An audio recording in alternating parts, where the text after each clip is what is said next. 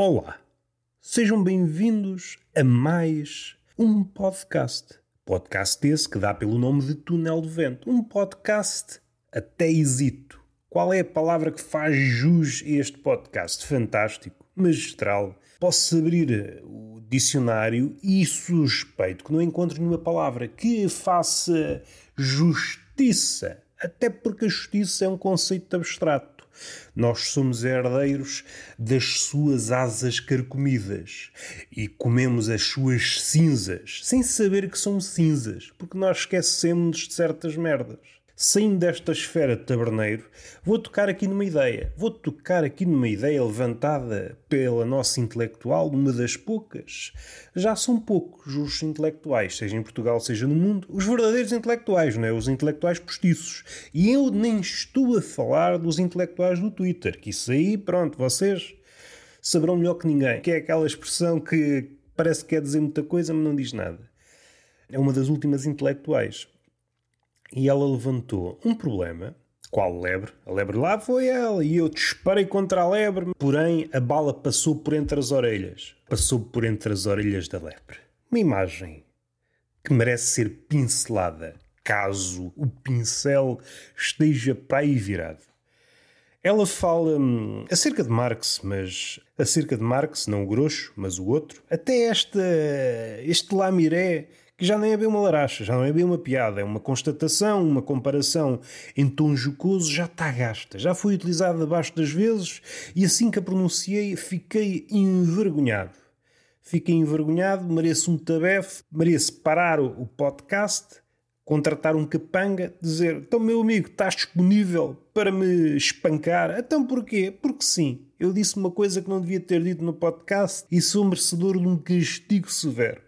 De seguida, retomo o podcast todo prenho de nodas negras, que é como nós devemos gravar o podcast. Porque no fim de contas, pelo menos há uma facção, eu ia dizer de forma absoluta, mas o absoluto também tem muita coisa que se liga, mas o absoluto também deve ser usado com cautela. Há uma facção que diz que a arte é apenas pôr por discurso ou por extenso, via oral, seja via texto ou outra via qualquer, seja qual for a matéria-prima que nós possamos escolher para plasmar o que vai cá dentro. Mas o que essa facção diz é que a arte é pôr por extensa a nossa ferida.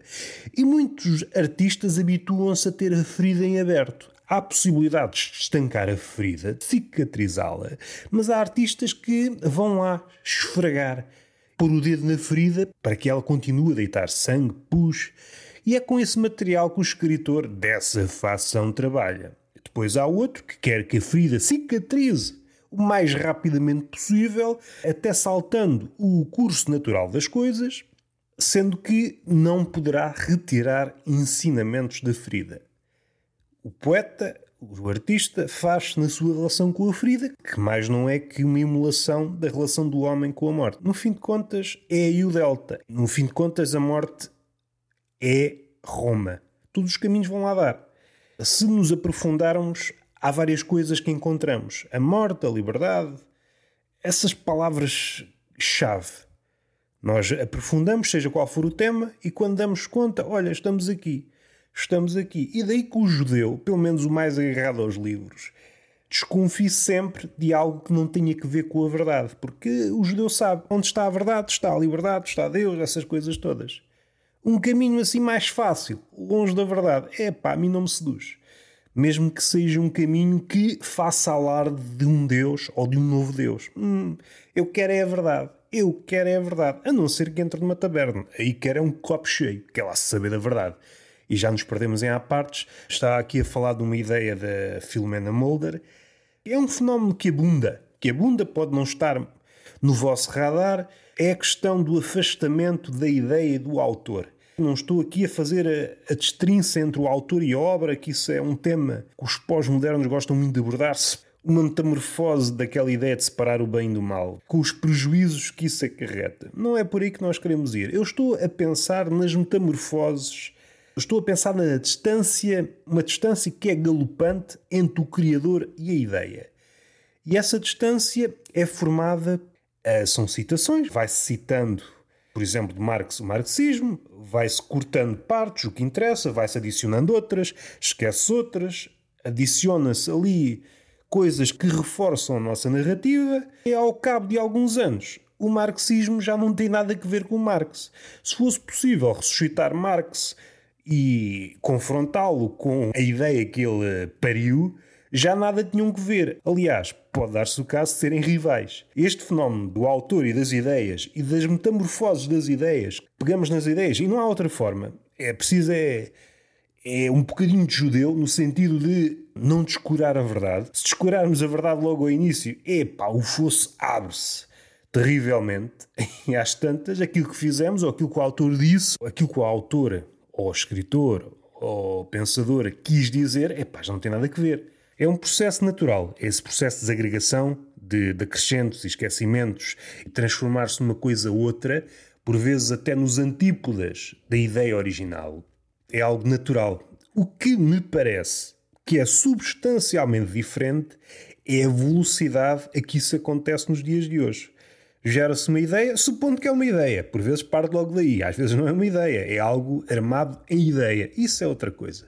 Mas vamos supor que é uma ideia uma ideia hum, com pés e cabeça e tronco, já agora, e rapidamente se transforma noutra coisa. Rapidamente, porque a nossa ligação, a nossa forma de citar, a nossa forma de interpretar, o nosso esquecimento, a nossa memória, é pá, turpa aquilo de tal forma que o autor, envolvidos uns meses, umas semanas, é pá, já olha para aquilo, a forma como os outros falam daquilo e já não se revê. É algo que caracteriza a nossa época. A desfiguração absurda das ideias ou daquilo que nós dizemos. É um processo que sempre aconteceu, mas a velocidade a que ele ocorre atualmente é assustador. Podemos fazer aqui um, um desvio, uma ressalva. Acontece, por exemplo, nas traduções. A tradução também é trasladar o que foi dito numa determinada língua para outra língua. Ou seja, é uma metamorfose, é transformar aquilo numa coisa outra. Com a diferença para uma tradução ser, não digo perfeita, porque a perfeição é algo inalcançável, mas para ser uma boa tradução, ela tem de ser legitimada pela obra original. E é aqui que me parece que há uma diferença entre a metamorfose da ideia e a metamorfose de um livro.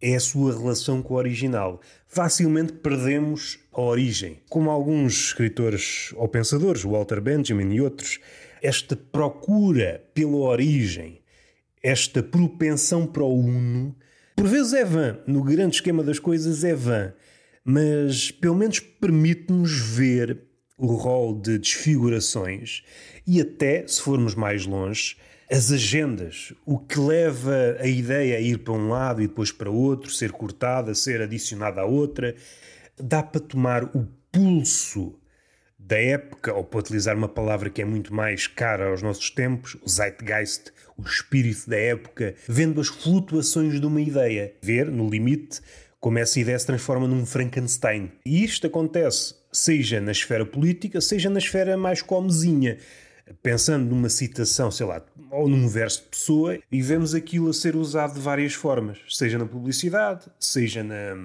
à porta, como eu já vi, citações de Einstein no centro de explicações, sendo que aquilo que Einstein queria dizer não é exatamente aquilo que o centro de explicações acha aquilo que quer dizer, mas é o que é.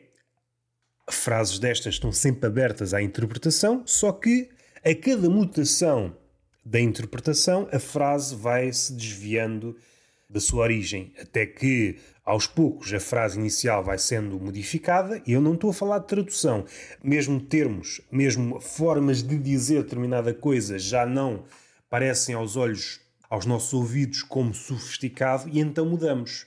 O problema é que Algumas dessas frases foram escritas por poetas ou escritores e que sabem exatamente as palavras certas para dizer determinada coisa, e ao mudar a palavra aquilo começa a significar outra coisa.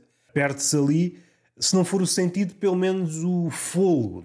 E muda-se uma palavra, envolvidos uns anos muda-se outra, muda-se para outro contexto, muda-se a forma de o dizer, e às tantas já não quer dizer bem nada.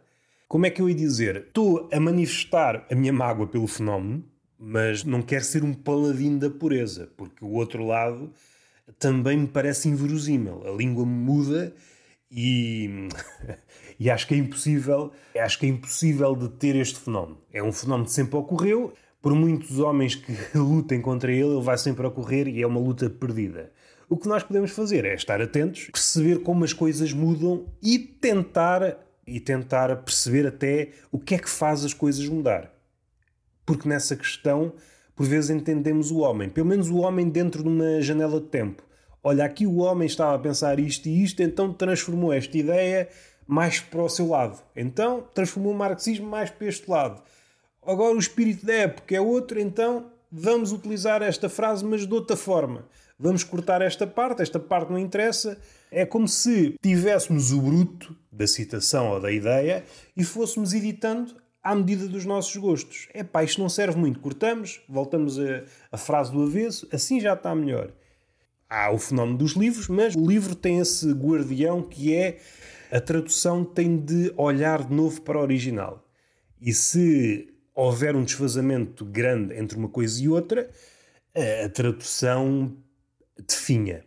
Se bem que esta relação que até então me parece importante também pode definhar. Este processo de legitimar com o original pode dar-se o caso de perder importância, dada a nossa era veloz.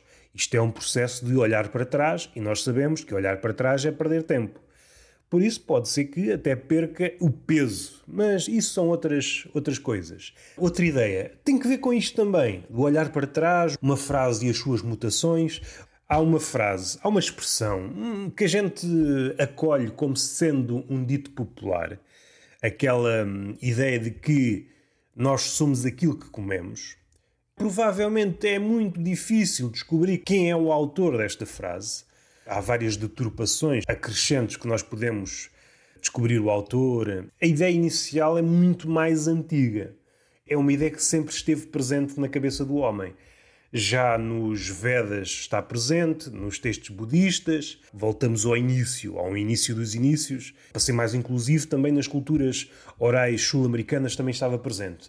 Ou seja, esta ideia de que aquilo que comemos tem efeito sobre nós de uma forma decisiva está cá desde o início. Esta ideia depois sofre mutações. Tem que ver com o nosso, o nosso palato em relação às palavras. Nos budistas, a formulação desta ideia é algo como os homens tornam-se iguais àquilo porque são intoxicados. Há aqui uma ideia também de pureza. Tornamos-nos impuros se comermos coisas impuras está muito presente noutras religiões mais ditas convencionais. O budismo muitas vezes é visto como a religião, e aqui é já entre aspas, porque para muita gente não é uma religião. Se recuarem um pouco, encontram deuses budistas. Mas isso é outra questão. Aliás, há muitas escolas budistas, mas isso também é outra coisa. Esse é outro assunto, mas não vale a pena detalhar porque eu não tenho cabeça para isso. Não sou conhecedor a esse ponto. Sei que há várias fações, mas voltando atrás, esquecendo estes apartes, é uma ideia que já estava presente no budismo. Nós crescemos ou nós definhamos, as nossas relações são muito importantes, seja pela via da, da comida, seja pela via do contacto. Se nos relacionamos com algo tóxico, então tornamos-nos tóxicos. Se nos relacionamos com algo puro, à falta de melhor termo, algo saudável, por utilizar um termo mais da esfera do tóxico, tornamos-nos mais saudáveis. Seja na esfera do palpável, seja na esfera das ideias, colhe alguns adeptos. Sim, senhor, nada contra. Contudo, eu acho que só podemos ter saúde se tivermos algum contacto com o seu contrário, com o tóxico. Só temos realmente certeza de que somos saudáveis se contactarmos com o tóxico. Permanecermos saudáveis apesar de contactarmos com o tóxico. Parece-me que é mais isto. Não tem grande prestígio ser saudável no mundo saudável. É fácil. Até podemos estar iludidos. Isto passa-se no mundo das ideias. Estou muito certo num mundo rodeado de certezas, em que toda a gente está a passar a mesma ideia. Epá, então estou certo. Não, estás é num casulo, numa câmara de eco. A tua ideia só é saudável, só sobrevive combatendo com outras, para ver a sua resistência, se é robusta, se não é, se precisa de acrescentos, se precisa de ser mudada. Isso é mais saudável. Este é o meu lamiré sobre as cenas. E está feito. Está feito, não tem mais nada a dizer. Foi um episódio para eu dar largas à língua. E até à próxima.